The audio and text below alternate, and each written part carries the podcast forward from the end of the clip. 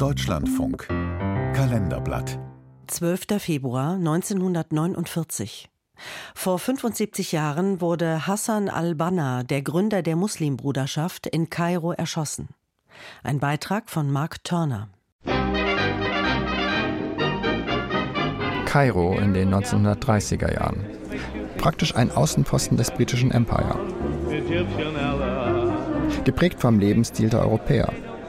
Zwar gibt es einen ägyptischen König namens Farouk, doch der gilt bei seinen Untertanen als hochgradig korrupt und ist mit seiner Fettleibigkeit, seiner Verschwendung und seinen Frauengeschichten für viele Ägypter eine Lachnummer.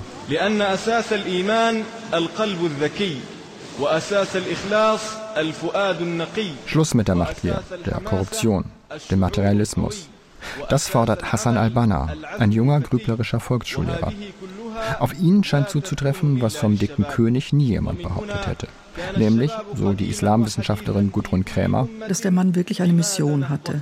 Die Islamisierung Ägyptens, die Schaffung einer selbstbewussten, starken, handlungsfähigen muslimisch-arabischen Gesellschaft in Ägypten, Kampf gegen britische Kontrolle und Kampf gegen den Zionismus.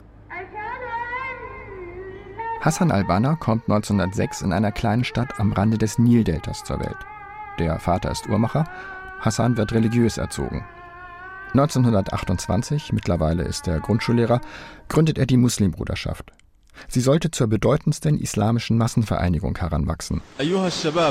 O Jugend, eine Idee trägt nur dann Früchte, wenn man ihr die nötige Durchschlagskraft verleiht, wenn man sie mit Aufrichtigkeit und Eifer vorantreibt und wenn man bereit ist, sich für sie aufzuopfern, so lange, bis sie Wirklichkeit geworden ist. Und das bedeutet für Albaner politischer Islam, die Neubelebung des Dschihad. Wie der im 20. Jahrhundert zu führen sei, darüber tauschten sich die Muslimbrüder bald intensiv auch mit italienischen Faschisten und deutschen Nationalsozialisten aus. Antisemitisch sei die Bewegung nicht gewesen, so urteilt die Islamwissenschaftlerin Gudrun Krämer. Aber in die Propaganda gegen den Zionismus und gegen den Staat Israel sind auch heftige antijüdische Elemente eingeflossen.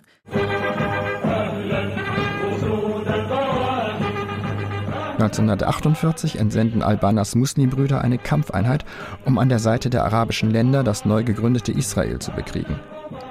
Der Premierminister des Marionettenkönigs Farouk fürchtet einen Putsch der militant gewordenen Bewegung, verbietet sie und wird als Reaktion selbst durch eine Operation der Muslimbruderschaft getötet. Nur kurz darauf, am 12. Februar 1949, fällt auch Hassan al-Banna der Kugel eines Attentäters zum Opfer. Ob das ägyptische Regime dahinter steckte oder ein anderer seiner vielen Feinde, das ist bis heute ungeklärt. Bismillahirrahmanirrahim. Wie der politische Islam in Ägypten Jahrzehnte später tatsächlich an die Macht gelangt, diesen Triumph kann Hassan al-Banna nicht mehr miterleben. Mit Mohammed Mursi legt 2012 zum ersten Mal ein Muslimbruder den Amtseid als ägyptischer Präsident ab.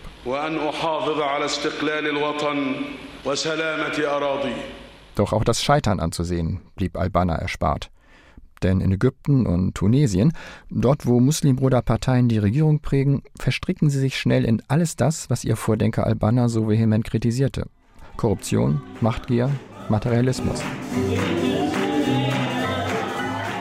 Wut über Fremdbestimmung, Marionettenherrscher, einen arroganten Westen, Hass auf Israel, die Juden. Fast 100 Jahre nach Gründung der Muslimbruderschaft treiben wieder Feindbilder wie diese viele Menschen im Nahen Osten an. Auch bei der Hamas, der palästinensischen Nachfolgeorganisation der Muslimbrüder. Das sadistische Massaker der Hamas an israelischen Zivilisten am 7. Oktober 2023 dürften einige wohl missverstehen, als etwas, das aus Hassan al-Bannas Forderungen abzuleiten sei. Andere dürften eher der Bilanz zustimmen, die bereits im Frühjahr 2023 Samir Dillu zieht, langjähriges Führungsmitglied der Nachda, des tunesischen Ablegers der Muslimbrüder. Für mich ist der politische Islam am Ende, ein Konzept aus der Vergangenheit. Ja, es gibt eine konservative Wählerschaft und die muss vertreten werden, aber anders. Wir brauchen heute demokratische und transparente Parteien. Eine ganze Generation sollte sich der Selbstkritik unterziehen.